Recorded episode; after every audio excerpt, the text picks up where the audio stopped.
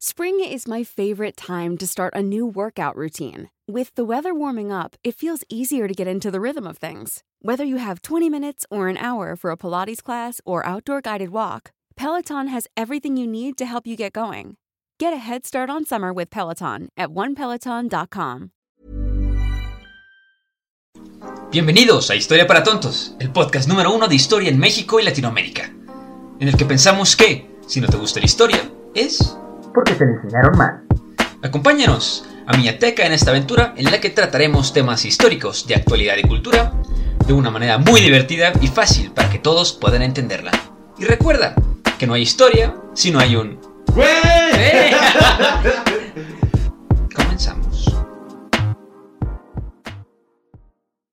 Este programa está patrocinado por todos ustedes. Así que si quieren apoyar el podcast de Historia para Tontos, por favor los invitamos a entrar a patreon.com, diagonal Historia para Tontos, para que dejen su donativo y podamos comprarnos unos chicles, unas chelas y mejor equipo. los quiero. Andamos ready. Andamos activo. Andamos activo, papi. Andamos activo, mami. ¿Cómo están? ¿Cómo están, muchachos? Hola. Bienvenidos a otro bonito capítulo de Historia para Tontos, en el que dos güeyes platicamos de historia, para hacer lo que sea un poquito más interesante. Como siempre me presento, soy Iker. Y como siempre me acompaña el, el siempre... Ya, Ay, ya, perdón, ya esto- quedó. estaba, estaba bostezando, mis estimados, perdón. No quería que sonara el bostezo, pero salió peor. El siempre terrible en redes sociales y en Twitter. Ah, Siempre, huevo, es la, huevo. siempre es la sensación. ¿Cómo estás, amigo? Muy bien, muy bien. Un poco cansado, no te voy a negar. Me fui al Baidorá este fin de semana. El Bedroga, uff. Al, Bai- al Baidorá, eso yo no le hago. este, cansado, pero feliz, güey. Pero bueno, se ve que estuvo bastante bueno. La neta estuvo chido. No conocía ni madres, güey. No conocía a nadie, pero conocí mucha gente, güey. y- Sí, ta- también mi hermano que fue, no conocía a nadie, pero dijo que se puso divertido. Ay, Hay pues, como que varios géneros de reggaetón y luego como afro dance. Sí, güey. eh, De y- hecho, por ahí sacamos un deal. No estaba tan fría, ¿eh? Estaba ¿No? fresca. ¿Fresca? O hacía mucho calor, más bien. Ah, los dos. Los dos. Entre que hacía mucho calor y est- el agua estaba fresca. O Qué sea, rico. la neta estuvo muy, muy, Qué muy rico. al pedo. Aparte, rentamos una casa con alberca. Uf. Pues era así como de antes de ir al Baidrogas. O sea, como casita con alberca, tranquilo y veía las estacas y todo eso. O sea, Ay, qué muy, padre, muy, qué muy, padre. cool. Yo siento que como que, este- no sé si tú lo viste en tus redes sociales, pero como que este fin de semana en general, todo el mundo salió de peda. Sí, no, y todo el mundo se desapareció. O sea, como que yo vi, como, no vi tanta actividad en redes sociales. Sí, no, o sea, yo por- de, mi, de mi parte, por lo que vi en redes sociales, vi muchas personas en fiesta, otras en el Baidorá, yo estaba aquí en una fiesta en mi casa, mi jefa fue, o sea, muchísima gente se fue de fiesta, fin, quién sabe por qué. Pues no sé, a lo mejor es Porque no la, la casi primavera. Exacto. Que Como burros en primavera todos, qué rico. Oh. Qué rico, Ah, pero qué pues- bueno que ya tengo novia. Ay, Amix, pues bueno, ahora sí, el día de hoy les vamos a platicar de alguien sabroso, que ya también nos han pedido mucho. Chulada. Y hoy toca capítulo de personaje. Un Hoy toca un capítulo de personaje. un personaje de la historia. Un personaje. que obviamente con apenas 20 años, este caudillo levantó el imperio más grande del mundo. Tópate eso. Bueno, eso es medio peleable con el Con el imperio, imperio inglés. británico, pero digamos que el imperio británico estaba así por todos lados, ¿no? Estaba disperso Sí, no, este en diferentes continentes unificado. y este estaba en una masa continental única, ¿no? Ujú, ujú. Este, pues este güey encadenó victorias que descansaron en su carisma personal, la elección de generales en razón de sus méritos y obviamente el empleo sistemático del terror. Claro que sí, el día de hoy vamos a platicar sobre Alfredo Adame. No, no. Aguas, amigo, porque viene a golpearnos, eh, la unas dame. patadas así voladoras. Uy, uy, no, no, no, no, no, no. Pero bueno, el día de hoy les vamos a platicar sobre Genghis Khan. Genghis Khan. Genghis Khan. Genghis, ¿Genghis o Genghis? No sé. Ay, amigo, no sé qué pasa, pero ahora me tengo que bostezar otra vez. Me siento Ay, así. puras fallas con este cabrón. No, ya, ahora sí. Ahora sí. Pues no, mira, pero ver, aparte, es- ay, no inventes. Imagínate, güey, ser el. em- O sea, yo no puedo ni gobernar mi casa, cabrón. Este cabrón gobernaba el segundo imperio, el primer imperio más grande del mundo. O sea, neta, estaba, pero bien estúpido. Sí, sí, sí. No, aparte, creo que lo más importante de. de- o sea, yo creo que el éxito de su imperio fue la apertura que dio a, la- a las. a las bueno, ya hablaré más de, de eso después. Fue la apertura que le dio el Genghis, Genghis Khan a, a los pueblos conquistados, ¿no? Porque era así como, mira, güey, a mí nada más me importa que seas conquistado, pero tú sigue dedicándote a todo lo que seas. Sí, sí, O sí. sea, sí y si no, híjole, te va fatal. Ajá, y si no. O sea, mira, no- tú puedes seguir predicando tu propia religión, no hay ningún pedo. Pero si nada más se te ocurre, güey, dejar de pagar tributo, no, papi Y ahí chulo, se ahí te se fue te las fue. cabras al monte. Creo que sí. Pero a ver, vamos a empezar primero. Antecedentes, ¿no? Los Empezamos Por el antecedentes. principio. Empezamos por el principio. Empezamos por el principio. Empezamos por el principio, claro que sí. Pues bueno, como los antecedentes, tenemos que, eh, pues en la geopolítica, no tenemos un continente europeo y uno asiático. No se podrá decir que existe Eurasia, Ujú. ¿no? porque no están divididos por fronteras naturales, como Ujú. los demás continentes, ¿no? Sí. Obviamente, la, la- una frontera entre super comillas al norte son los montes Urales, Ujú. que este, después en el centro hay estepas, Ujú. y ya un poquito más al sur, en la, en la estepa de Anatolia, que ahorita es la actual Turquía, es digamos que la frontera sur, ¿no? Lo que divide De Europa y Asia. Asia, ¿no? Entonces, obviamente, en el pasado, eh, haya habido, ha, ha habido muchas eh, invasiones de Asia hacia Europa. Ujú. ¿Como cuáles? Bueno, la primera que se me ocurre son los hunos, en el siglo Ajá. IV, en el siglo V, Sí. eh, que llegaron hasta las puertas de Roma, De Roma con Atila. con Atila el Uno. También deberíamos hablar un día de, de Ah, ese- estaría bueno, ¿eh? tengo un libro buenísimo de Atila que habla sobre. De ese gran muchacho. Pero mira, yo, no sé, hemos recibido muchos mensajes y yo creo que el siguiente personaje debería ser mujer. Hemos ¿Mujer? hablado de muchos carnales. Vamos a hablar de Juana de Arco. Juana de Arco, Sí. nada más te traes el extintor, por favor. Qué idiota eres, cabrón. Pues bueno, este. Atila el Uno, después los turcos otomanos en el 1683, me parece que es, asediaron Viena, y pues de los que queremos hablar hoy, que son los mongoles, ¿no? Que también El llegaron. asedio a Viena también está chido, güey, porque Sí. marca la unificación europea en contra del Imperio Otomano.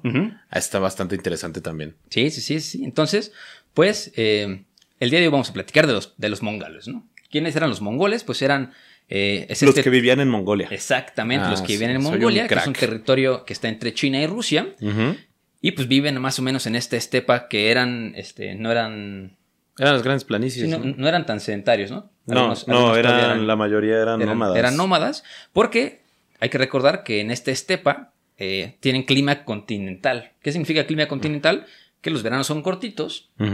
Y muy calientes, Ok. y los inviernos son muy largos y con temperaturas de menos 30 grados Celsius. No, Entonces, pues no, tienen no que estarse moviendo. Sí, tienen que estar moviendo. tienen que estar moviendo hacia el norte y Pues conforme el clima, ¿no? Exacto. Como pajaritos migratorios. Ajá. Sí. Entonces, bueno, ¿qué pasaba en, en esta época, no? Pues bueno, en la época donde estaban los mongoles, en el siglo XIII, hay que recordar que como en el capítulo pasado, en el que hablamos de las cruzadas, Europa estaba dividida. El emperador y el papa estaban peleados, no, se, no se veían sus caritas bonitas, y pues las cristiandades estaban peleadas, ¿no? Como lo contamos igual en el capítulo pasado de, de las cruzadas, que por cierto estuvo muy bueno. Que por cierto estuvo muy bueno y tuvimos, y tuvimos público. Tuvimos público, bueno. la primera vez que tenemos público. Deberíamos de grabar el de las cruzadas también otra vez, así en otras partes de la ciudad. Les avisamos a los patrons. Ajá. Así les mandamos un mensaje. Así que suscríbanse al Patreon si quieren saber dónde vamos a grabar. Como Boiler Room. Como Boiler Room. y pues no sé, nos vamos a ir por. A ver en dónde. A ver en dónde. Exacto, Sí. exacto, exacto. Pero bueno, entonces, este. Estaba dividido eh, las cristiandades, estaba dividido el imperio romano, y en Asia, ¿qué estaba pasando en Asia en ese momento? El, el imperio abasí estaba a punto de caer. ¿no? estaba ya casi muerto. ¿Dónde era el Imperio Basí, mi estimado? Eh, no sé, tú dime. Pues en Asia, ¿no? Unas, pues no sé. Les estoy preguntando genuinamente. Bueno, ahorita les decimos. Ok, es que ya, Ya saben que esto ya- es. ya no sé si tus preguntas son para hacerme quedar mal, amigo, o para No, mis preguntas son para aprender, güey. Ay, a ver, Ah, sí. voy a sacarte una compilación de tus preguntas, hijo de tu pinche madre. Pero bueno, El califato de Abasí está ahí por eh, lo que es ahorita Arabia Saudita, Órale. Irán, Órale. etc, etc, etc. y bueno, lo que nos importa ahorita, eh, digo que el imperio así también hasta ahí llegó nuestro gran Timujin. Timujin, que, Timujin. ah, que bueno, es que no hemos dicho. Igual es que estamos en los antecedentes, todavía Sí, no llegamos al nacimiento de nuestro compañero.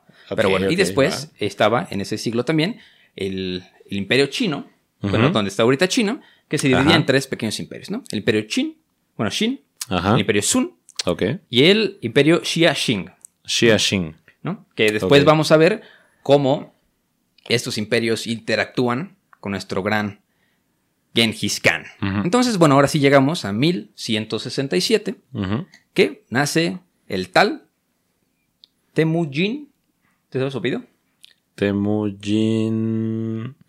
Es que tiene un- ah, es que los nombres. Sí, están bien raros. También raros los nombres mongoles. Espera, aquí sí lo tengo. Es. U. No. no. Temujin. Es que. Mujin Bin, algo así, ¿no? Ajá, es que hagan de cuenta que no se sabe muy bien exactamente cómo se escribía ni cómo se pronunciaba. Porque, por ejemplo, se dice que Temujin es eh, un nombre turco-mongol, una cosa así, que significa como el herrero. Ok. Así, entonces mucha gente lo, bueno, se conoce eh, a Temujin como el herrero y siempre como sus allegados de Genghis Khan Ok. le dicen el herrero por el significado de su nombre. Es- dice que se equipara, equipara con el con el término tem, es que dice que Temujin es el herrero porque se equipara con el término temur, temurksi, Ok. no sé, perdónenme, mis estimados, si ustedes saben turco, eh, ya me podrán corregir, que justamente significa el herrero. Entonces, está, está medio raro. Y ya, pues posteriormente eh, se gana el título de Genghis Khan, que ya, bueno, ya les diremos qué significa Genghis Khan. Exacto. ¿Qué- Pero qué por eso lo conocemos como Genghis Khan, porque, pues porque era como su título, ¿no? Era como emperador, Sí. básicamente. Impone más, impone más que Temujin. Impone más que Temujin. Temujin. Te- Temu- Hola, soy Temujin. Hola, este, tengo 15 años, mi nombre es Temujin y de grande quiero ser militante de Morena. Exacto, amigo. Pues bueno, nace, nace el tal Temujin. eh, y él era de, un- de familia noble. Él era de familia noble. Y este. Su papá era. Obviamente el papá de Genghis Khan. No shit, Sherlock. No shit, Sherlock. ¿no? Sí. Era eh, jefe de un de una tribu que se llamaba eh, los Quillad. una- los Quillad del clan. Eh, ay, no puedo pronunciarlo. Yeah. Espérenme, esperen, no, esperen tantito, estamos teniendo un brain fart debido a la cantidad de nombres extrañísimos. Que esto está en ruso, güey. En, en cirílico. Bueno, según yo aquí, la dinastía, o sea, la casa real Ujú. era Borjin Gin. Ajá, ¿no? Borjigin. De la dinastía Genghisida. Ok. ¿no? Su papá era. Se llama. Y era. ajá. Yesugei, ¿no? Se llama. Entonces, Ajá. bueno, se supone que se llamaba Yesugei, que era el líder de la dinastía Genghis-Sida, y su mamá se llama Joelun. Ok. Entonces, bueno, nace nuestro querido Ujú, Temujin ujú. en 1167, y bueno, tiene una infancia que, bueno, de hecho, tiene muchos mitos en su Bueno, infancia, ¿no? ¿no? se sabe muy bien. Eh, No se sabe si nació entre 1600 1160 a 1168. O sea, ya ahí sí, re- dependiendo de la fuente, porque también ahí dicen que fue en 1162. Ok. Porque de su infancia no se sabe mucho. Por eso es como que se tiene un estimado, ya que pues, no hay. Ah, ah, falta registros, ¿no? Sí. Mm, Ya sabes que nada, en ese tiempo nada más registraron a la gente importante y pues en ese entonces Temujin no era tan, tan desconocido como mi carita. ¡Uy! Entonces, pues bueno, se supone que lo- los enemigos más feos de, del régimen de su papá, de los mongoles, eran los tártaros. ¿no? Entonces los tártaros, este, fueron justo por, por el papá de Temujin, que se llamaba Ujú. Yesugei, y se lo echaron, ¿no? Ma- Mataron al, al- El papá. a la cabeza de la dinastía, y pues obviamente esto pasó que él tuvo que vivir en abandono, como exiliado, ¿no? En, por el territorio mongol. Ay, aparte se casó a los 12 años, güey. Sí, sí, sí, que, que de hecho fue, creo que su, o sea, la Fue esposa. su primera esposa. su primer- la más, este, la más importante. La más ¿no? importante. Porque a- ahorita vamos a platicar cómo al gran Genghis Khan le encantaba tener esposas. Entonces, Sí. bueno, la, la primera esposa se llamaba Borte, ¿no? Que era la, la, la- la basílica de todas sus capillitas, ¿no? La catedral, güey. Pero La- era la catedral de las una basílica es más que una catedral, ¿no? ¿O no? Pero Ah, así, no, pero así va el dicho, güey. La Ah, catedral. Esa es mi catedral y mis capillitas. Órale. Pues bueno, la, la catedral de Genghis Khan se llamaba Borte, ¿no? Este, y bueno, él tenía que vivir en el, en el exilio. Este, Y ahí pasa esta historia que, que me contaste hace ratito, en la que Sí, lo eh, capturan y de dónde sale el mito de Genghis Khan, ¿no? Sí, eh, se supone que a partir de mil, en 1100, quién sabe, mil- 1177, 1779, una cosa así, se dice que Temujin es capturado por eh, otra tribu mongola que era parte de los aliados de su padre, que tenían nombre los Taiji Ud, y es este esclavizado. ¿no? Eh, esclavizan a, a Temujin, pero este güey eh, logra escapar de, de, pues, ¿cómo se llama? De, de, de sus captores, porque estos güeyes lo vieron como, como era el hijo del ex jefe, pues como que si al momento de capturarlo, entonces así ya no iba a poder como reclamar eh, pues su derecho a- al líder de la tribu, ¿no? De, de las hordas. Entonces, eh, se dice que Temujin logra escapar, que lo tenían así como en Sí, unas lo tenían tablas. entre maderos, así. Ajá, ¿no? lo Como- tenía entre maderos, pero eh, ese güey logra escapar. Y este. Y pues eso fue como digno de respeto, ¿no? Porque fue, no mames, el Genghis Khan, güey, escapó. Es así como que llegan y. Güey, que agarraron al. Así es como cuando agarran a tu compa el chacaloso de. Sí, cuando matan a alguien en las miches dices, no mames, que No, güey, es como cuando agarran a tu compa el chacaloso la- los municipales y de repente llega a tu casa así a una hora y media después y es como de, ah, perro, güey, te salvaste de la tira. Y pues ya le tienes un poquito más de respeto, güey, ya de paso se van a las meches a que se lo, se lo balacen. que se lo balacen. Pero no, e- esa fuga logra que Temujin gane pues bastante respeto entre varias, este, ¿cómo se llaman? Porque como dije, como dijimos, Temujin era el, el hijo del de uno de los jefes, ¿no? De las tribus mongolas.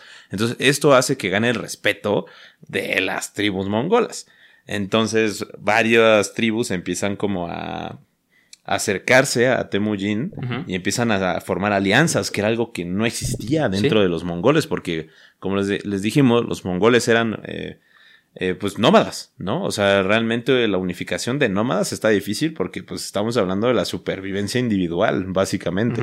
Entonces, este, se empezaron a, a hacer un sistema así parecido al europeo, donde se contrae matrimonio, donde este, pues, se empiezan a hacer este tipo de alianzas para poder, este, pues para obligar a, cumplir esos acuerdos y esos tratos, ¿no? Y era algo que no existía entre las tribus y Temujin lo logró. O sea, él empieza a lograr este tipo de unificaciones y empieza a ganar mucho más renombre. Sí, sí, sí, sí. Y de hecho, justo fue en, en este periodo en el que, bueno, los, los que dijiste que, lo- que lo capturaron eran los Taichi Ut, que se suponía que aspiraban a- al posible canato, ¿no? Que, que quedaba vacío gracias a la muerte del papá de, de Genghis Khan. Entonces, pues en este periodo en el que está eh, recorriendo los, los diferentes lugares de, de Mongolia, es, Ujú. como exiliado, se conoce a dos personajes muy importantes en la historia de Genghis Khan. El primero, Bogurt Shi, que fue con quien cabalgó en su juventud, que este cuate le ayudó a arrancar a los bandidos Taichi este, a sus ocho caballos, ¿no? Digamos que ahí, esos, los, sus primeros ocho caballos que consiguió, ujú. lo consiguió a, al- a la, a la par de este hombre, Bog. Ah, y ojo aquí, eh, vamos a hablar algo tantito, contextualizar un poco por qué caballo. O sea. Eh, para los mongoles en ese entonces y todavía en la actualidad, el tener un caballo era, este, significaba supervivencia porque el caballo lo utilizabas literalmente para migrar, ¿no? Por, Sí, acuerda para moverte, para evitar el frío, para... para pues, atacar, para lo que sea. Por eso lo- las tribus mongolas siempre, siempre se movían a caballo y el dar un caballo a otra familia significaba un... Pues tenía un significado de unión, ¿no? Y de, que- y de gran confianza. Porque es como, ah, perro, me estás dando... Es como el equivalente de que le regales un Spark a tu compa, ¿no? O sea...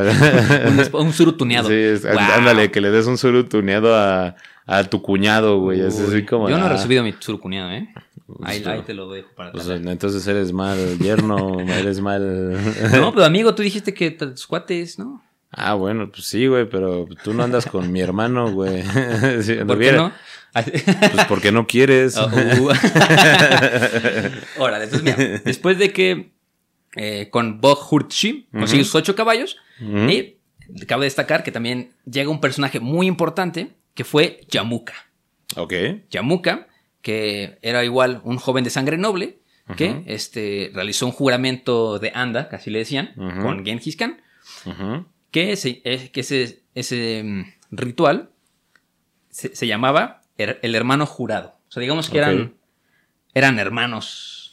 Brother from another mother. Ok, ¿No? Blood Brothers. Blood Brothers. Brothers, perdón. Exacto. Ajá. Entonces, este, pues ah, parece ser que Yamuka ayudó a, a Genghis Khan a subir posiciones en la carrera hacia el poder y que, que después vamos a platicar que también tenía chismecito porque se puso celoso de que el otro era un Sí. poco más carismático y se volteó contra él. Pero eso ya un poco después.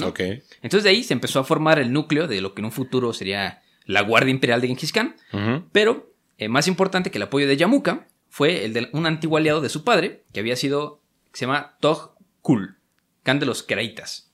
Entonces él lo acepta como un jefe de segunda fila y este, pues él tenía como, decían como magnetismo personal. O sea, como que la gente se le pegaba. ¿No? O sea, decían, ese güey pelea bien chido, es muy carismático.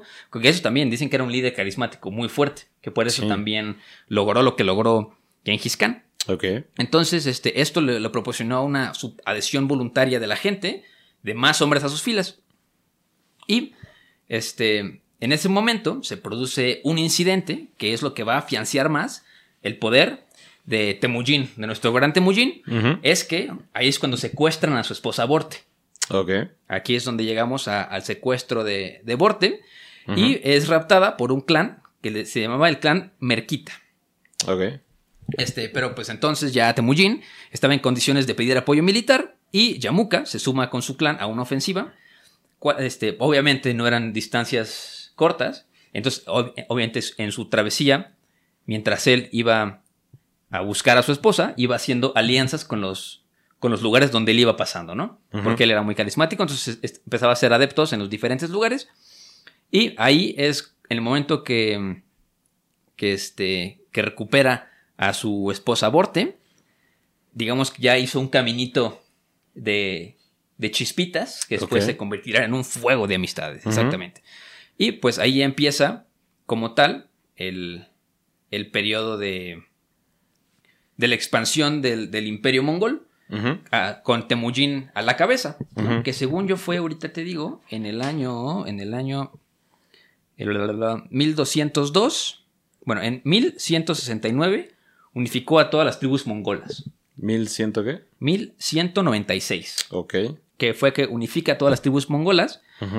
Después, este, su mamá siempre tuvo un recelo contra los que mataron a su papá, Ok. Pues que claro, eran los tártaros, obviamente. Ajá. Y siempre lo, le metió esa idea en la cabeza de que hasta que los tártaros no, no, este, no se murieran todos, no se extinguieran, su papá no iba a descansar.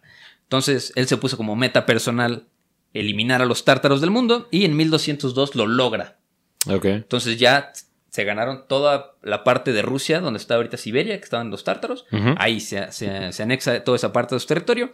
Y cuatro años después de su, de su victoria contra los tártaros, que era un pueblo, digamos que era el pueblo más odiado por todos los mongoles, en Ujú. 1206, cuatro años después de que los vence, pues los mongoles se dan cuenta que este, él puede ser el líder de los mongoles. Entonces va y en, en un- en una junta que tienen los elders mongoles, le ponen el título de Genghis Khan.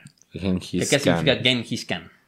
Genghis Khan significa eh, el gobernante. o se- eh, no se sabe muy bien por el- cuál es la traducción, pero se piensa que es el gobernante oceánico, Sí. que podría ser también universal, interpretarse como el gobernante universal. Eso significa Genghis Khan. Exacto. Entonces, bueno, ya cuando él empieza sus campañas, su. El- chécate esto, encontré este dato bastante interesante. El, el imperio que llega a tener Genghis Khan Ujú. llega a tener 24 millones de kilómetros cuadrados. A la verga. Que más o menos es 12 Méxicos Ujú. o 8 Argentinas Ok. o 27 Colombias Ok. o 48 Españas Ok. o 3 Estados Unidos. Ah, nomás estaba muy grande. Está muy grande el imperio. Estaba muy grande. de este hombre, ¿no? Entonces, en el momento que, que co- que conquista a los tártaros, pues empieza a ver hacia el sur, ¿no? Dice, bueno, ya el norte ya quedó. Este, ahora toca China. Sí. No, pero aparte, algo muy interesante sobre la vida de Genghis Khan es que este güey siempre tuvo un chingo de problemas. O sea, era el vato que siempre quería asesinar. Imagínense, había como 1200 tribus que se estaban peleando el poder del ser el, gran Khan, ¿no?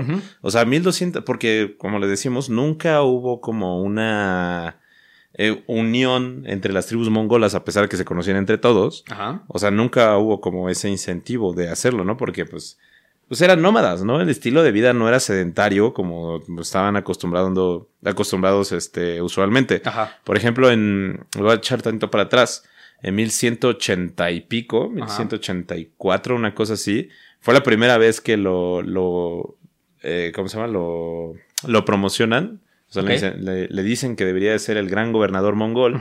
Pero uno de sus amigos, que ahorita, ¿cómo se llama? Ahorita te digo quién es. Se llama este. Eh, Yamuka. Ujú. ¿Yamuka? Yamuka. Jamuka. Su- eh, bueno, Yamuka, Jamuka era su cuate del alma. Ajá, Jamuka. Ajá. Ese güey es el primero en interponerse Sí. en su ascenso como el Gran Khan. Sí. Y ese güey va y pelea contra Genghis Khan y lo derrota y lo exilia. Ujú. Pero pues obviamente, y ya, y de ahí no se sabe nada de Genghis Khan. O sea, de repente el güey se desapareció. No hay registros totales. Sí. Pero eh, Genghis Khan pues regresa eh, tiempo después a buscar. Tremendamente más Ajá. mamado. Ajá, exactamente. llegó como el Chems mamado.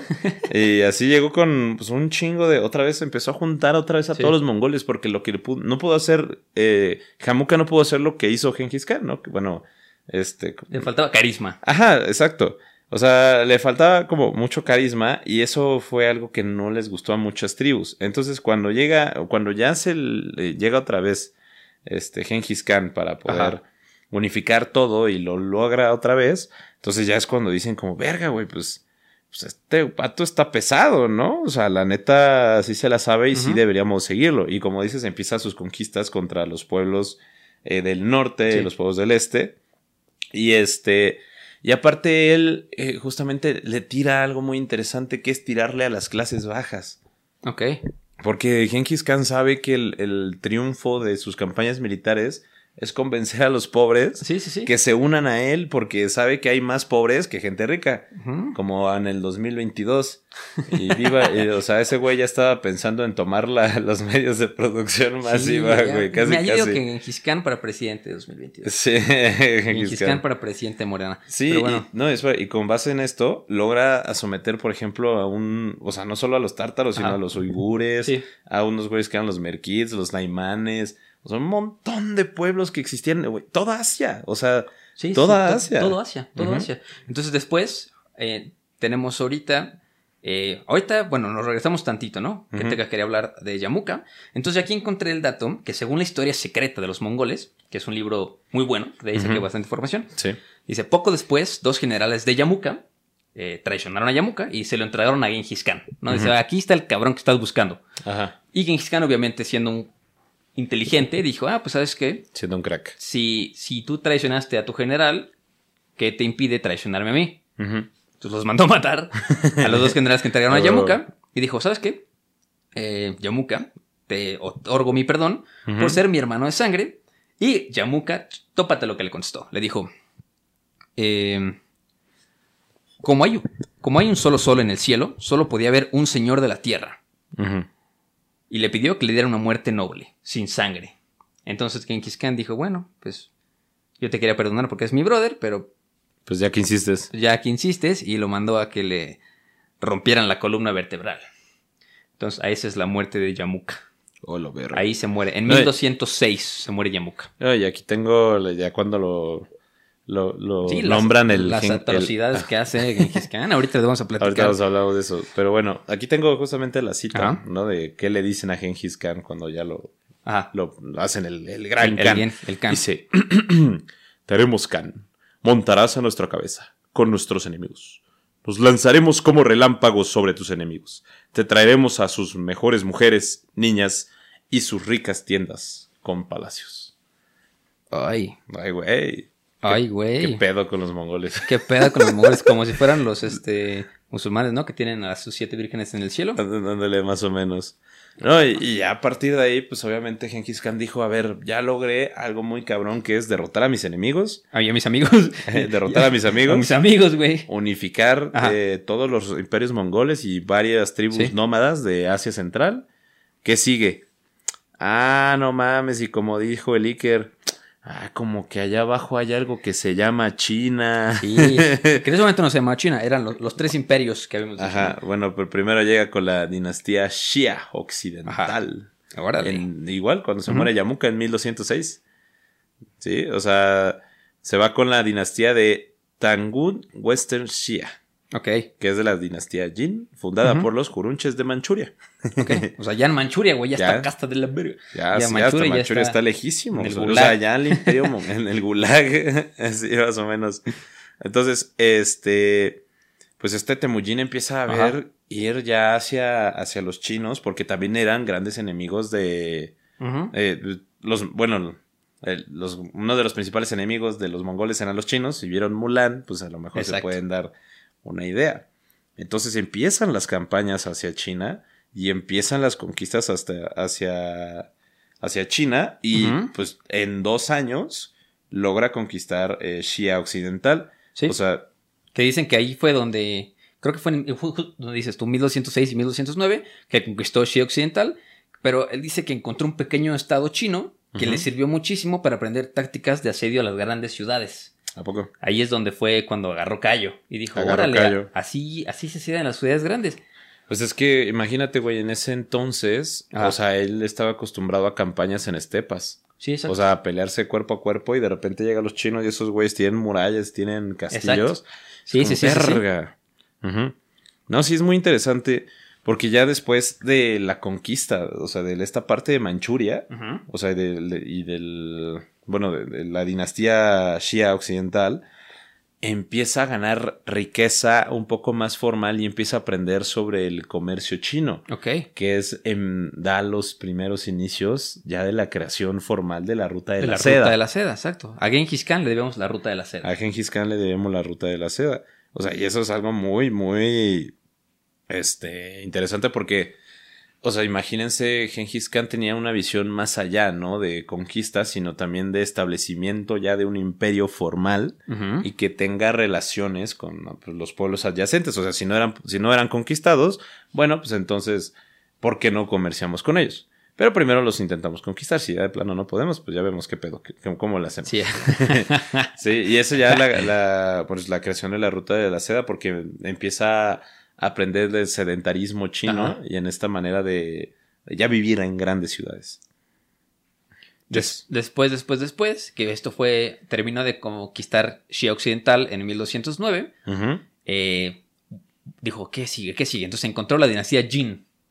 Y entre 1211 y 1215 ataca el mayor poderoso, eso, el mayor y más poderoso estado chino, con 150 mil hombres. Tópate ese pedo, güey. Imagínate cómo se ven 150 mil, o sea, obviamente no todos al mismo tiempo, pero imagínate cómo se ven 150 mil personas así, paradas a la puerta de tu... Güey, la neta, sí te cagas, cabrón. O sea, sí, sí. Entonces, así fue como conquista el norte de China y Ujú. saquea el actual Pekín. Ajá. Y ya después se los anexa, ¿no? O Sí. Primero los saqué, después dice, ah, bueno, ya que no tienes nada, este, órale. No, y aparte, aquí dice que un, un- bueno, un historiador que se llama Ibar Lisner dice que los habitantes recurrieron a, a disparar cañones de oro y plata contra los mongoles con sus... bueno, y que Ajá. O sea, que cuando ya de, de plano ya no había balas, Sí. ¿no? O sea, ah, porque ojo aquí, mis estimados, ya existía la pólvora, ¿eh? Sí. O sea, ya aquí ya había pólvora y ya teníamos conocimiento de este pedo. Acuérdense que la pólvora se inventó por ahí bueno, en los China. chinas. Los Ajá, chinos, allá ¿no? en a lo mejor si te vienes de este lado del charco, no tenemos ni Ah, no. pinche idea. A mí, güey, 1100, mil- 1215, güey, verga, aquí apenas que se estaba fundando. Estaban los mayas, güey. Sí, ¿no? Ah, para que vean la dicotomía de... De, de la historia. De la historia. No, sí, entonces, o sea, que justamente la- los pobladores de Pekín se les Ajá. acabaron las balas, o sea, el hierro para hacer balas de cañón Ajá. y empe- empezaron a fundir sus riquezas No para poder defenderse de los mongoles. Qué cosas, güey. Sí, o sea, o ya sea, así era el miedo que ya le tenían. a así este era güey. el miedo, o sea, y, la- y ya aquí Genghis Khan ya no solo, o sea, ya- ya tenía un conocimiento más allá porque ya no solo tenía soldados mongoles Ajá. a, a su merced, sino así como pues ya usaba de todo el mundo, ¿no? Ya tenía Sí. inclusive chinos que le enseñaban a cómo seguir asediando estas Y- ciudades chinas. Y ahorita estamos hablando de, de Gengis Khan un poquito laxo para contarles nada más los hechos de la historia. Pero el, el hecho es que era un terrible, güey. Un, era terrorista casi, casi. ah, o sí, sea, no, era un hijo de o la sea, porque chingada, güey. ok, nosotros estamos diciendo es que era un gran conquistador y aquí, pero era conquistador, pero Pero de los ñeros. entraba con todo. O sea, era que, ah, ¿no quieres, quieres seguir peleando contra mí? Ujú. Seguro, ok. Entonces, de quedarme con el 20% de tu población, me voy a quedar con el 0% porque no va a ver con quién me quedo porque voy a matar a todos. O sea que no te rindes, ok. Aniquilación total. Aniquilación total. Aniquilación total. Por eso se dice que por todas las conquistas de Genghis Khan, pues, em- o sea, de estimaciones muy Ajá. chiquitas, 5 millones de personas asesinadas. Yo leí que el mayor, 40, güey. No, 60. 60, güey. 60 millones de personas se cree. Ajá. Sí, o sea, la neta sí era un güey que deshacía absolutamente A quien se le pusiera a quien enfrente, se le pusiera enfrente, sí, ¿no? Y eh, conforme iban, este, ¿cómo se llama? Bueno, conforme continuaban las campañas, Ajá. pues obviamente se que empezó a crear fama de, pues, de que ya Sí, que llegaban los viene- mongoles. Exacto, ya llegan los mongoles. Sí. No, y, y- Los mongoles llegaron ya. y llegaron quemando a los panas.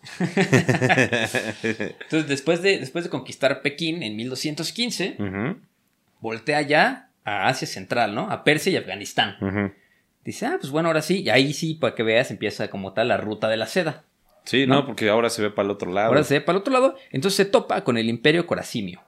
Corasimio. Corasimio. Ok. No, Corasmio, porque soy disléxico, perdónenme. Ok. El Imperio Corasmio. Y entre mil. Chécate esta historia, güey. Él quería comercial con el Imperio Corasmio. Y este. Pues primero, él de buena fe mandó un embajador al, al Imperio Corasmio, ¿no? En lo que hoy es Irán. Y el, el emperador del Imperio Corasmio, que creo que no, no tengo el nombre. Además, creo que no hay nombre, porque lo escuché en varios podcasts y ninguno dijo su nombre. Entonces, el chiste es que él, en el momento que Genghis Khan le mandó a su embajador, él dice: Yo no quiero negociar con estos locos, porque aparte, acuérdate que ya había diferentes religiones. Entonces, Sí, claro. no, son, no son del Islam, este, no me sirve, ¿no? Entonces, mandó matar a su embajador y se robó todo lo de la caravana. Se robó Ok. todas las riquezas de la. Entonces, Genghis Khan dijo: Bueno, está bien, son muy grandes. Escogieron la muerte. Sí, sí, sí. Entonces dije, no, no, les dio otra chance. Dijo, bueno, es un imperio muy grande, el imperio Corasmio. Spring is my favorite time to start a new workout routine. With the weather warming up, it feels easier to get into the rhythm of things. Whether you have 20 minutes or an hour for a Pilates class or outdoor guided walk, Peloton has everything you need to help you get going. Get a head start on summer with Peloton at onepeloton.com. Eh. ¿Qué les parece si lo volvemos a intentar? ¿No? Entonces, eh, manda a otro embajador, Ok, que era amigo personal de Genghis Khan. ¿no? ok.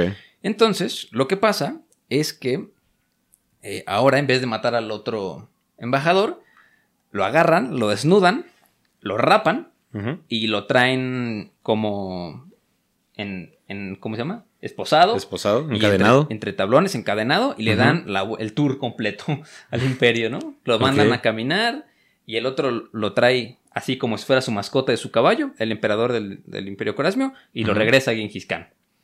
Entonces, como obviamente era, primero era amigo personal de Genghis Khan, y segunda ya era la segunda vez que se le aplicaban. Entonces dijo, ¿sabes qué? O la bebes o la derramas. O la bebé sola de ramas. Y ahí empezó la conquista de Genghis Khan al Imperio Corasmio. Y se dice que en el momento que conquistó al Imperio Corasmio, lo que Ujú. es Persia y Afganistán, este, le hizo exactamente lo mismo al, al emperador del Imperio Corasmio. Igual lo desnudó, lo rapó, le dio la vuelta y Y aquí viene lo bueno. Para que vean lo loco que estaba este güey, le echó plata derretida en los ojos y en los oídos. Imagínate así que te calcine el cerebro. Qué cosa, güey. ¿No? Entonces, y de- hecho esto fue en el año, ahorita se los repito, en el año 1223, ¿no? Ujú. Y no sería hasta 1227 Oye, aquí no fue cuando Gengis Khan dijo esa, la frase de si no hubieras cometido grandes pecados, Dios, Dios no Sí. te habría enviado un castigo so- como yo sobre ti, ¿no? Sí, sí, Sí, es que justamente. esa frase es una frase de poder, güey. Es una frase de poder. No, porque como le decimos Gengis Khan, o sea, ese güey era hasta eso negociante, porque sabía, eh, conocía la, o sea, que no había de huevo asesinar a todo mundo, ¿no? O sea, si tenían que hacerlo, pues lo hacían. O sea, no había pedo. O Sí. sea, no, podíamos matar a todos, pero ¿para qué matar a todos si más bien te puedes rendir?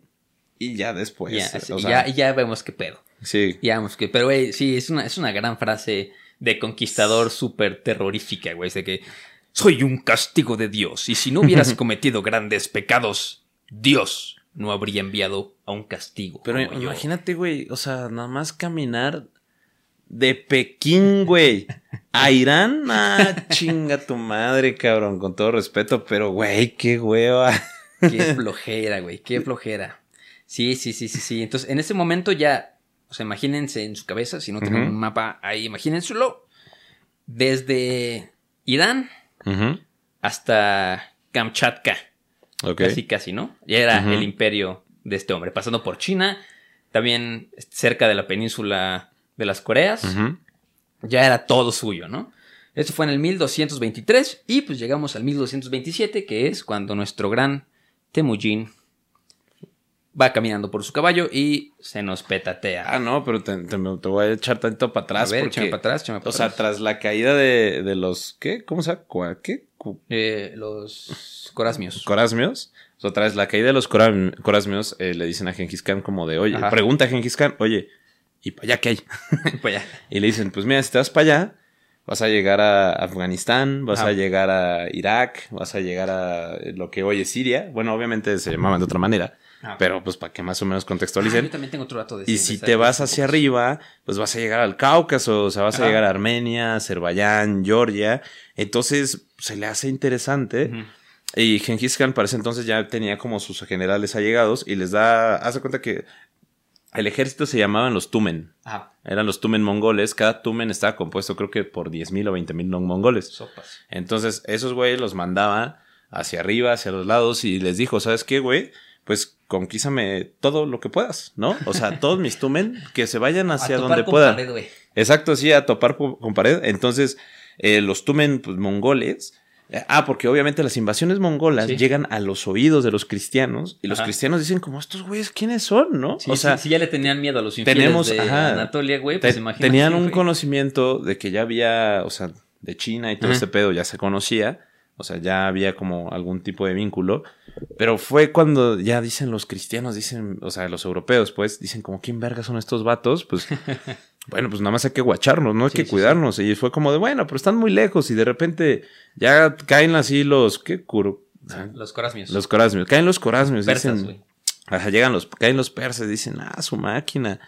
Y dice, bueno, pues, pues todavía podemos aguantar. Y bolas, güey, que llegan al Cáucaso y derrotan al- a, a Georgia, güey. O sea, conquistan lo que hoy es Georgia, Armenia, Azerbaiyán, güey.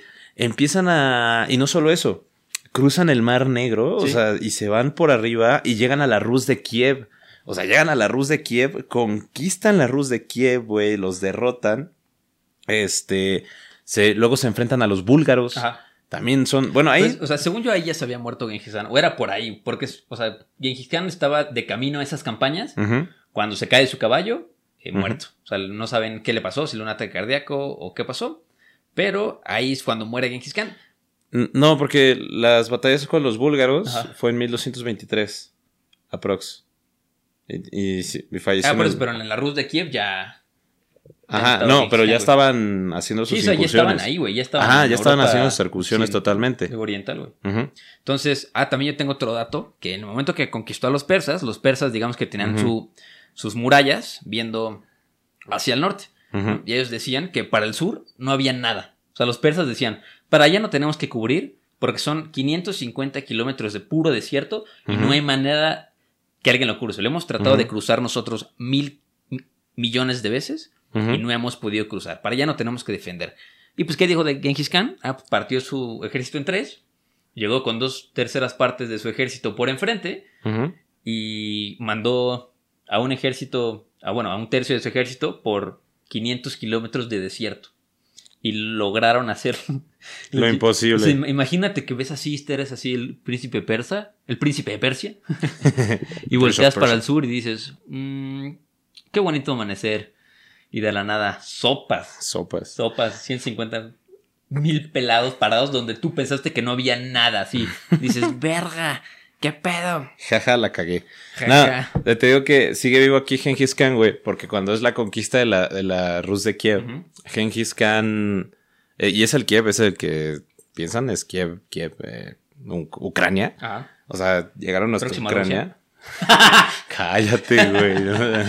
Oye, ¿tú sabes cuál es la capital de Ucrania? ¿Cuál? Moscú. ya, ya, este, No es cierto, amigos. conquistan a, a los... Aquí o estamos sea, a favor de la ah, autodeterminación de los pueblos. Claro que sí. Este, conquistan a, a la Rus de Kiev y ponen a los principales príncipes eh, Ok. en la- afuera del- de la ciudad. Ajá. Los ponen en tablones de madera y les pasan caballos Sí, sí, sí. encima para empalarlos, a- bueno, para aplastarlos hasta la muerte. O sea, esa, y era como la manera honorable para los mongoles de morir, de- Ajá. Sí, sí, sí, para, para los príncipes. O de que les amarraban los brazos y las piernas y con los caballos. ¡pua! No, y, y entonces ya cuando. Y luego se enfrentan a los búlgaros, derrotan a los búlgaros, que de hecho los búlgaros también les dieron grandes batallas. Y les cuentan los búlgaros que más allá de Bulgaria hay una ciudad muy rica que se llama Buda y Pest. Budapest. Ajá, que es Buda y Pest, Ajá. en un país que se llama Hungría y que más allá de Hungría hay un continente Sí. que se conoce como Europa. Entonces, este Genghis Khan llama a su mejor general, que se llama Subutai, eh, para empezar a hacer la, o sea, la- bueno, las expediciones en todo lo que es el mar Caspio, que empiece, y pero, o sea, primero que conquiste todo lo que está alrededor del mar Caspio, Ajá. que estamos hablando del, este, ¿cómo se llama? De, ay, bueno, de Azerbaiyán, Ajá. Armenia, Georgia, ¿no? O sea, como consoli- consolidar esas conquistas. Todos los países que terminan con tan. Ajá, Exacto. Conquistar todos los países que terminan con tan. Llegan hasta Mosul, güey, en Siria. Llegan hasta Mosul en Siria. E inclusive se van a. Este. Y bueno, ya cuando cae este lo que es Kiev y empiezan a. y lo que es Bulgaria, ya le pide también a Subutai que por favor empiece a pensar las conquistas para allá. Sí, pero él no estaba ni cerca de ahí. No, no, no, ellos estaban ni cerca de ahí. Pero lo que sí es que dejaron, pues. Ah, porque lo que hacía este Genghis Khan era conquistar una región y dejar unos soldados ahí para que controlaran Sí. la región, sus intereses, y luego casarse. Ah, y casarse. Y casarse. Eh, o sea, casarse y tener un chingo de hijos. A la, a la fuerza también, tampoco es O sea, casarse de sí. que una bonita ceremonia, de que no, dije, tú, tú, tú, tú, tú, tú, tú, Sí, sí, sí. vénganse para acá. No, y entonces ya, este. Pues estas incursiones, porque hagan de cuenta que lo que hacían era incursionar, invadir, saquear y luego conquistar. Ese era como el, el método de conquista de Genghis Khan. Entonces, ya cuando en mil, 1225 Sí. es cuando ya Genghis Khan ordena anexar lo que, o sea, ya después de saquear todo. Ah, porque, no, o sea, no anexaron oficialmente lo que es eh, la Rus de Kiev, Bulgaria, o sea, y parte de Siria, sino lo que hacen es nada más saquearlo todo y destruir todo y luego saque- regresarse y ya establecerse en ciertos puntos. En este caso, Genghis Khan decidió establecerse lo que es, este, bueno, Persia y una región que se llamaba Transoxiana, que pues ya después eh, su hijo, eh, digo su nieto con la gorda de oro, este Kublai Khan, es el que regresa a Bulgaria y a la Rus de Kiev, de Kiev para ya conquistarlas totalmente sí, sí. y anexarlas. Pero ahí ya habían estado, ya tuvieron este como conocimiento de los europeos, Sí. pero ya este Genghis Khan ya estaba La, grande. la ventaja que tenía el ejército de Genghis Khan y los mongoles es que, eh, pues, sus enemigos desconocían sus números. O sea, eran un enemigo desconocido. Sí. No sabían qué pedo. No, ni sabían cuántos, cuántos tenían este, los califatos, sabían qué, qué- qué pedo con África, pero no tenían ni idea de lo que se les venía con los, con los mongoles. Ni idea. No, totalmente. Aparte, eran pues diferentes estrategias, porque imagínense, para ese entonces esto, estas facciones europeas y asiáticas del oeste están acostumbrados a batallas ordenadas, ya un poco más, pues un poco más formales, ¿no? O sea, Sí, sí, sí. ya tenían una organización y de repente le llegan 150 pelados a caballo disparando flechas a lo imbécil y aparte con armas que ellos casi desconocían, que eran pues arcabuces, Sí. cañones y, por lo todo este general pedo. siempre era de que el, el elemento sorpresa Ujú. Y tópate este dato, güey. Se utilizaban estrategias como montar muñecos en los caballos sobrantes, güey. O sea, ponte que traías dos caballos por persona, pues así se veía tu ejército el doble de grande, güey.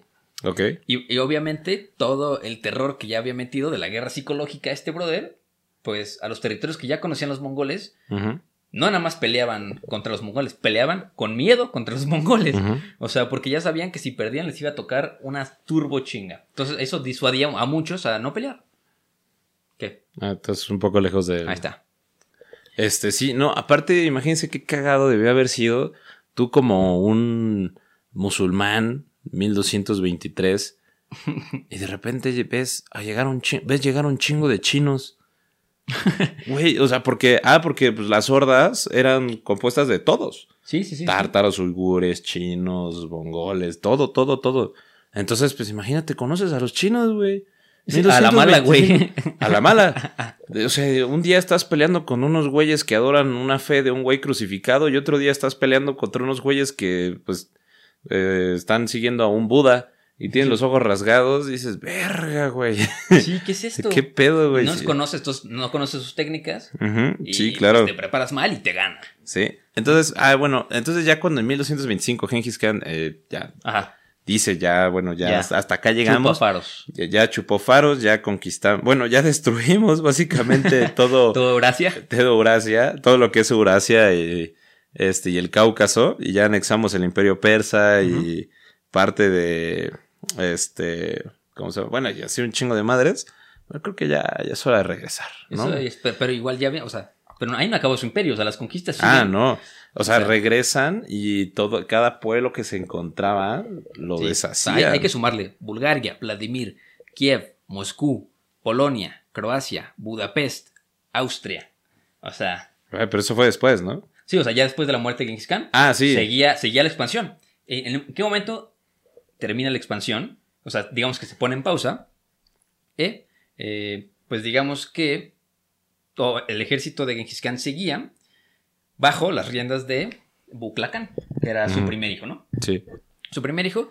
Y a la muerte de Bu- Buclacán, se da la noticia a todos los generales de que ya murió Buclacán. Entonces, como no había descendiente, bueno, sí había descendiente, pero tenían que regresar a ver qué show con el imperio, ¿no? ¿Qué, Ujú. qué iba a pasar? Y, este, se la dividen entre todos los generales. ¿A quién te suena? ¿A quién te suena que esto pasó antes? Eh, Un imperio al- grandote, a ver, eh, un- espera, yo te tengo. como- el como- el como. Alejandrino. El Como- imperio alejandrino. Como Dora la exploradora. Sí, ¡Ey! el im- ¡Ey! ¿A quién te suena esto? Un No, emperador eh, muere y su imperio se divide. No, y espérate, que todavía antes de su muerte, Genghis Khan aplicó la- una última chida. Resulta que cuando regresa a. O sea, ya a China, Ajá. porque pues, al güey le gustaba China. Uno de los vasallos de Shia Occidental, que era el linaje de los Tanguts, se le ponen al pedo, ¿no? O sea, primero no lo quisieron acompañar a las conquistas del este, Ok. ¿no? De- digo, del Sí, por- oeste. porque eran sus aliados, pero le pagaban tributo, no eran mongoles. Ajá, exacto. O sea, primero no, este, no quisieron acompañar a- con la horda a las conquistas del oeste. Eso hizo enojar a Genghis Khan. Y luego el güey se le tiene la grandiosa idea y le, así dijo como que un día amaneció, dijo, no mames, hoy tengo ganas de hacer una pendejada. Y pues de- se levanta en armas contra Genghis Khan y empieza a, a juntar un, un gobierno, empieza a juntar un ejército para enfrentarse a la horda mongola e intentar liberar Ajá. Shia Occidental. Y empieza a pedir a un chingo de ayuda. Entonces Genghis Khan dijo, ah, perro. perro, se me puso... Vete en obra negra. Ah, mamoncito, güey. Entonces va a, a la capital de la dinastía Ajá. Tangut. Eh, obviamente los derrota, los conquista, asesina al, al líder, eh, bueno, al, al jefe, Ajá. y de ahí, o sea, decide hacer algo que es acabar con todo el linaje Tangut. Entonces reúne a todos los nobles y a todo el linaje. ¡Ey, una peda! Ajá, así como de no, pues ya miren, los vamos a. Los vamos a tratar bien, ya que no sé qué, mientras prometan otra vez eh, ser panas de aquí de los, de los mongoles y del gran Khan. Y los asesina a todos.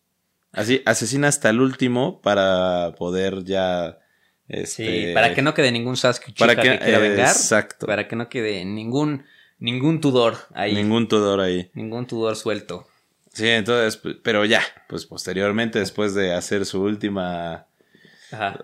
no sé cómo Su- decirlo. Su último acto de terrorismo, Sí, güey. su último acto de terrorismo. Su, su último genocidio, güey. Genghis Khan, the first terrorist. The First Terror. Sí, güey, tópate este pedo. Ostentó los títulos de soberano supremo de los mongoles. Gran asesino. Guerrero perfecto. Señor de tronos. Ándale, perro. Y corona. Señor de tronos y coronas. Emperador de todos los hombres. Además de Genghis Khan, claro. Sí. O sea.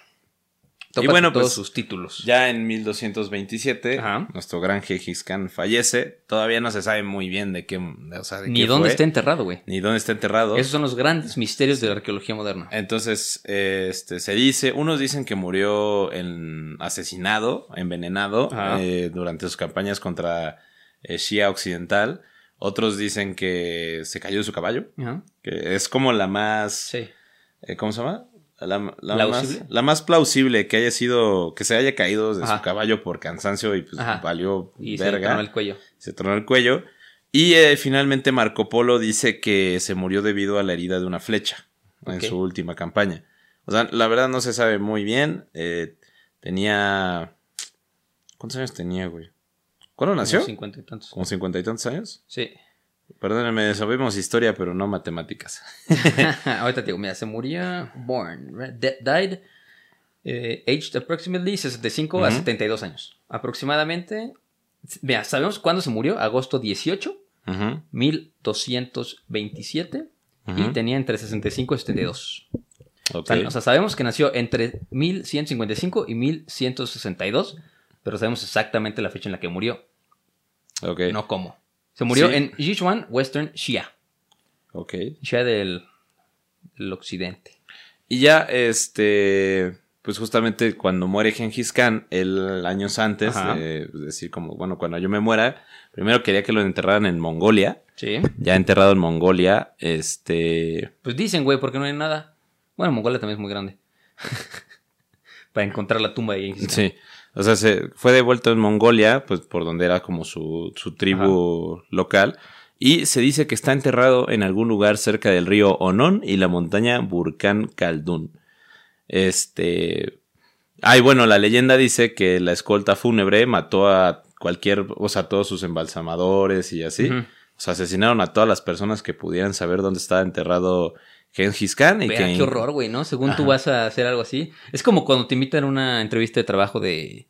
de ¿Cómo se llama? De Royal. Royal Prestige. De Royal Prestige. sí, que tú vas todo emocionada de la nada, puta madre. Sí, es así madre. que te dice eh, que, te, que te llega una solicitud de una vacante para recursos humanos y no sé qué pedo y resulta que y de repente entras y está el símbolo de Royal Prestige. Puta madre. Tu puta madre. Con razón eran 40 mil varos más ingresos. Más güey. ingreso, güey. Sí, cabrón. Entonces, y ya después, posteriormente, se funda el, el mausoleo de Genghis Khan. Ajá. Muchos años después, pero ese no es el lugar donde fue enterrado. Sí. Sí, El- entonces, pues ya, eh, como dices, eh, se- Genghis Khan nombra como su sucesor a Og- Ogedei, Ogedei Khan. este, a su nieto, ¿no? Ajá, Sí. sí. Con un ejército de más de 120 mil soldados, eh, el cual se dividió en, pues, en varias secciones para entregárselos a sus hermanos y a sus hijos. Que, por ejemplo, su, su hijo menor, Tol- Tolui, heredó aproximadamente 100 mil soldados. Entonces, que era la que tenía la mayoría de la caballería mongola de élite. O sea, y, y también se. Y bueno, y el título al Gran Khan se, Ajá. le, se le dejó a Ogdei, Ajá. Ogdei, o sea, algo así. Ajá. Ajá. Entonces, este, más tarde, o sea, y bueno, y eso fue como que se le quedó a su hijo. Sí. Y ya como dijiste, pues más tarde se dividió el, el Sí, imperio cuando, mongol en cuando muere su hijo, cuando se muere su hijo, se divide ya entre los generales y se divide en cuatro. En la Horda de Oro, el Canato de Persia, el Canato de China y el Canato Shatatai. Y hagan de cuenta que era más parecido a lo que pasó con el Imperio Romano Occidental y Oriental. Eh, porque cada uno, se, o sea, se llamaban bien, comerciaban, no tenían pedos ninguno con otro, todos eran parte del mismo imperio, solo que estaban divididos en canatos, y estos canatos pues terminaron conquistando todo China, Corea, todo el Cáucaso, todo Asia Central, toda Europa Oriental y el sureste de Asia. Y, o sea, pero eso ya fue después. Pero Exacto. imagínense, tan solo Genghis Khan pues conquistó la mitad de Asia, él solito. O sea, su territorio era del, tamaño de África. A la verga. O sea, solo lo que conquistó Exacto, él, el- ajá, Y tú no puedes conquistar a tu crush. exacto. Qué desperdicio es Qué más. desperdicio de oxígeno eres. Sí, güey, no. Y Güey, o sea, imagínate, Gengis Khan mató tanta gente que bajó la temperatura de, de- de- del mundo, güey. Es y uno de los mitos que tanta dice, gente. güey. O sea, Ah, y ojo, exacto, porque- No hemos dicho los datos. A ver, vamos a decir datos curiosos de Genghis Khan que encontramos eh, por la red, ¿no? Por la red y por los libros que consultamos para hacer este capítulo. Pues se supone que un poquito más del 8% de la población mundial es descendiente de Genghis Khan. ¿no? O sea, si tú tienes descendencia de alguna parte que no sea México, lo más probable, tienes un 8% de posibilidades que tengas genes de Genghis Khan en ti. Sí, está cabrón, güey. De tantos hijos que tuvo. O sea, pero. Pues de a tantas mujeres que tantas, agarró, o sea, tantas violadas, mujeres. güey. Pues también. Pues no mames.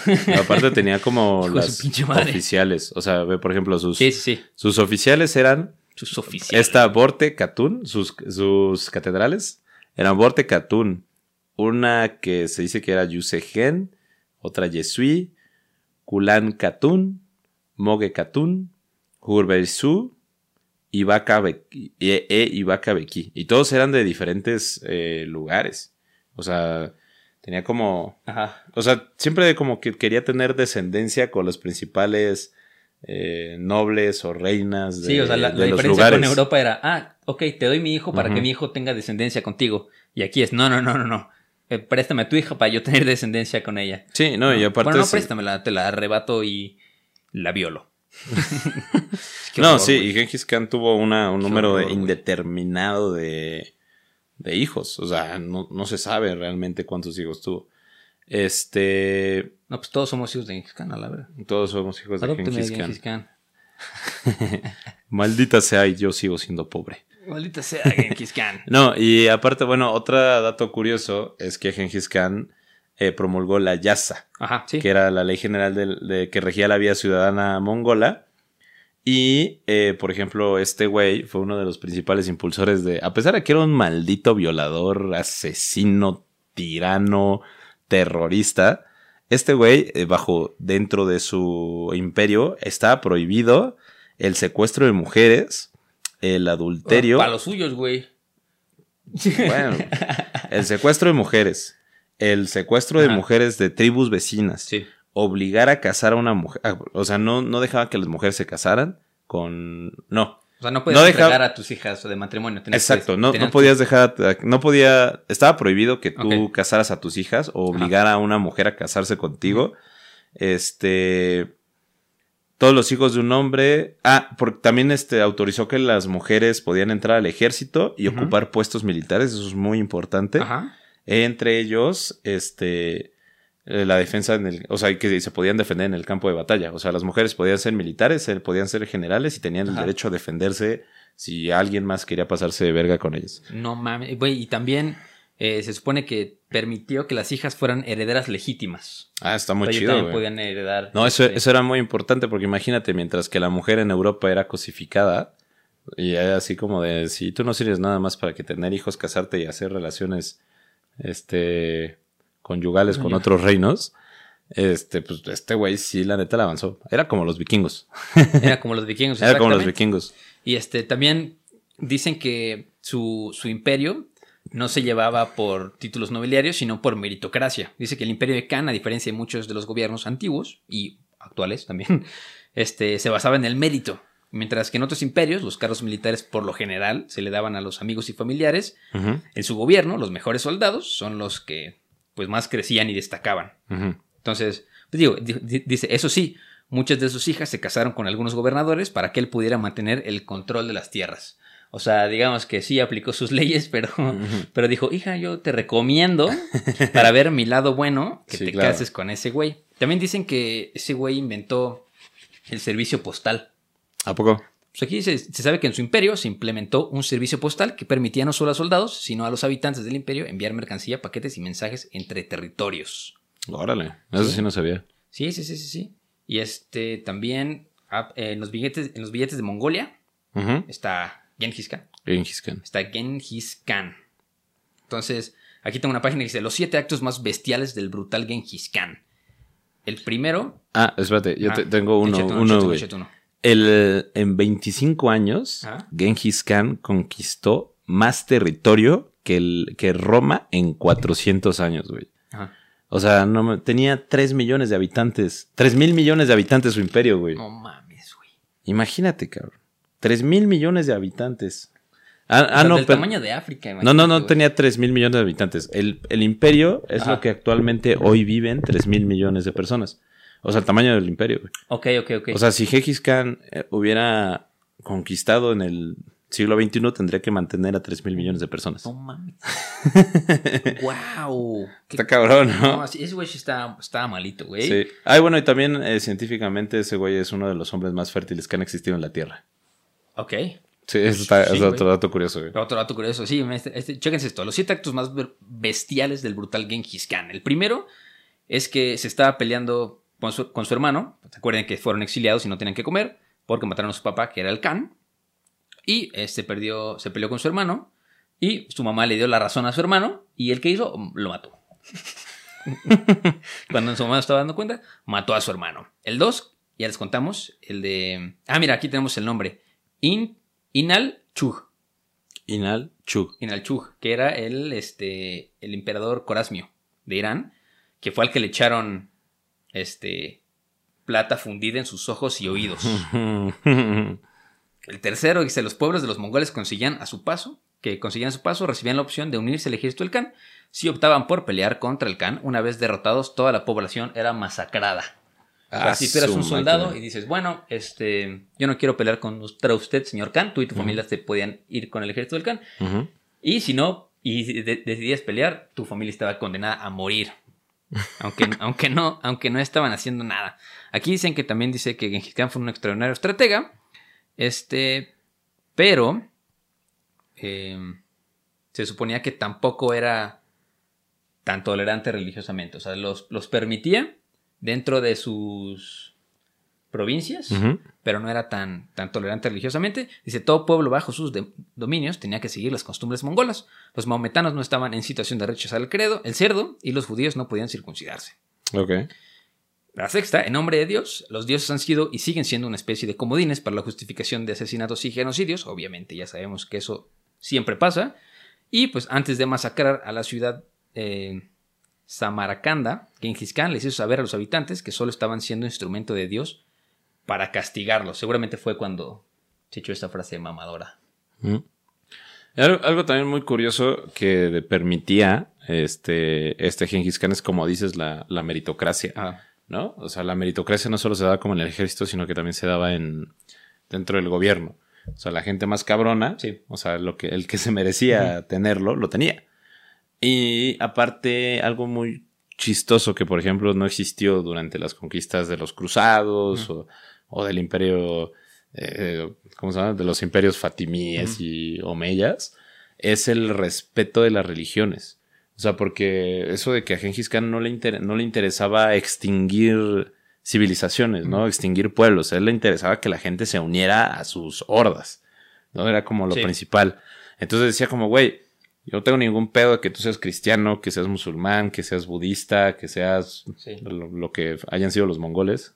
no, sé. Mongoles, pendejo. No, pero sus creencias, güey. ¿Mongolas? Sí. Ah, sí. A ver, a ver- veces soy medio pendejo, perdónenme. este, o sea, era como, güey, a mí no me importa qué prediques, nada más tú, mira, nada más únete al- a la gran horda o, o te mato. Sí, bueno, o sea, es- era chamanismo mongol. Pero pues, al chamanismo mongol. Pero bueno, o sea, e- era algo bastante interesante y eso yo creo que fue uno de los grandes éxitos de, sí.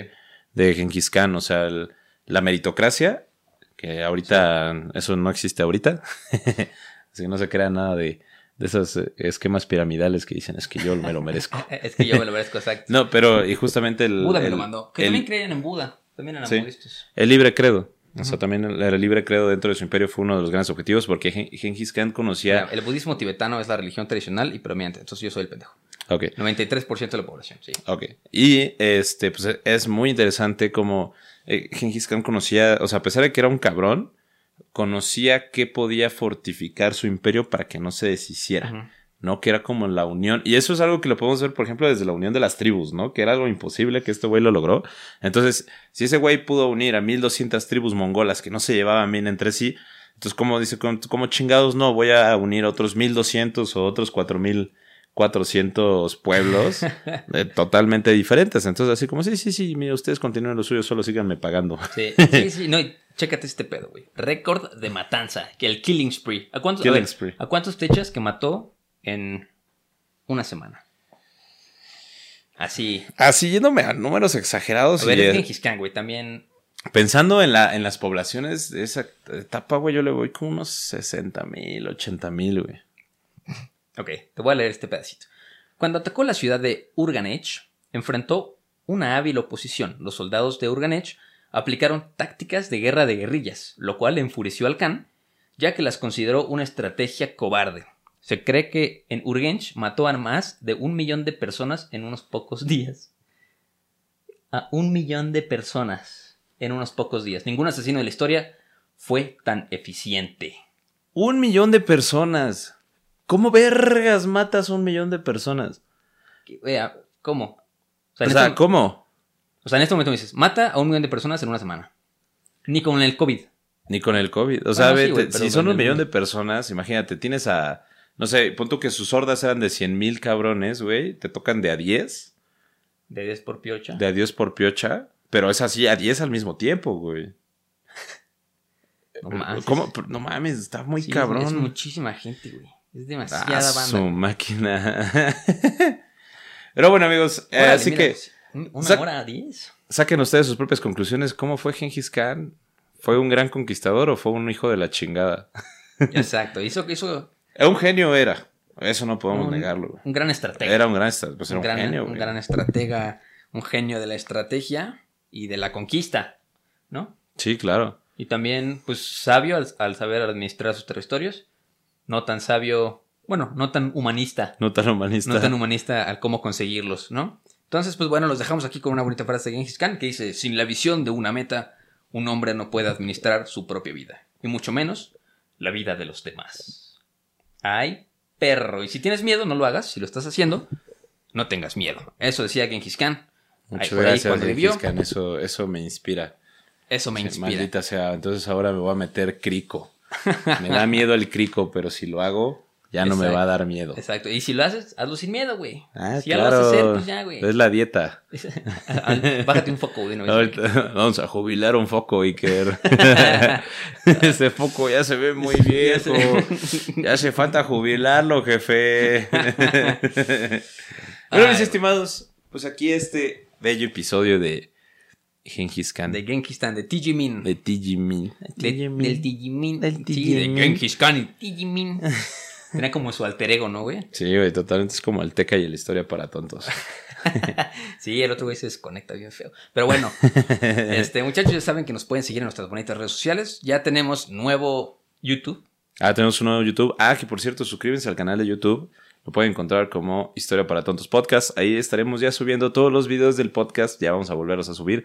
Se los prometemos. ¿sí? Y obviamente con todos los nombres de los patrons en el video. Muchísimas para que gracias a los sepan Patreons. Que todos ustedes son los que lo hicieron posible. Ya podemos comprar el equipo y podemos pagarle a una bonita editora. Digo bonita porque, pues si no me pegan, ¿verdad? Es nepotismo. Aquí practicamos el nepotismo. Aquí parece como Genghis- ah, no, aquí- parece gobierno. Aquí no somos Genghis Khan. Aquí no somos Genghis Khan. Aquí no matamos a un millón de personas en una semana. Exactamente, exacto. Entonces suscríbanse al canal nuevo de YouTube. Mándenos mensajito por... Ah, que ya somos casi 10.000 en Facebook. A huevo. Ya somos casi 10.000 en Facebook. ¿Y en Instagram cómo va? Ya creo que somos como 5.000. A huevo. En Instagram somos... Síganos como en Instagram. eh, pueden encontrarnos como arroba historia para tontos y arroba historia para tontos podcast. En el podcast es donde subimos la, el- los show notes. Y ya somos como casi 4.000. Entonces, obviamente en este capítulo vamos a subir los show notes de pues el, el mapa del Imperio Mongol, Genghis Khan, eh, todo lo que conquistó, donde se supone que está enterrado el mausoleo y to- todas las bonitas fotos que encontramos a lo largo de nuestra investigación.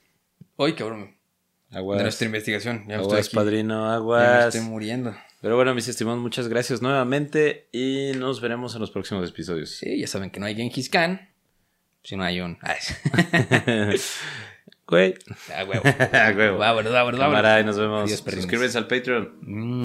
Tampoco queremos dejar pasar, mandarle un saludo a Miranda Ackerman, Stranger Human, que es la que maneja la cuenta de fans de Historia para Tontos. La verdad que te queremos un montón. Vámonos.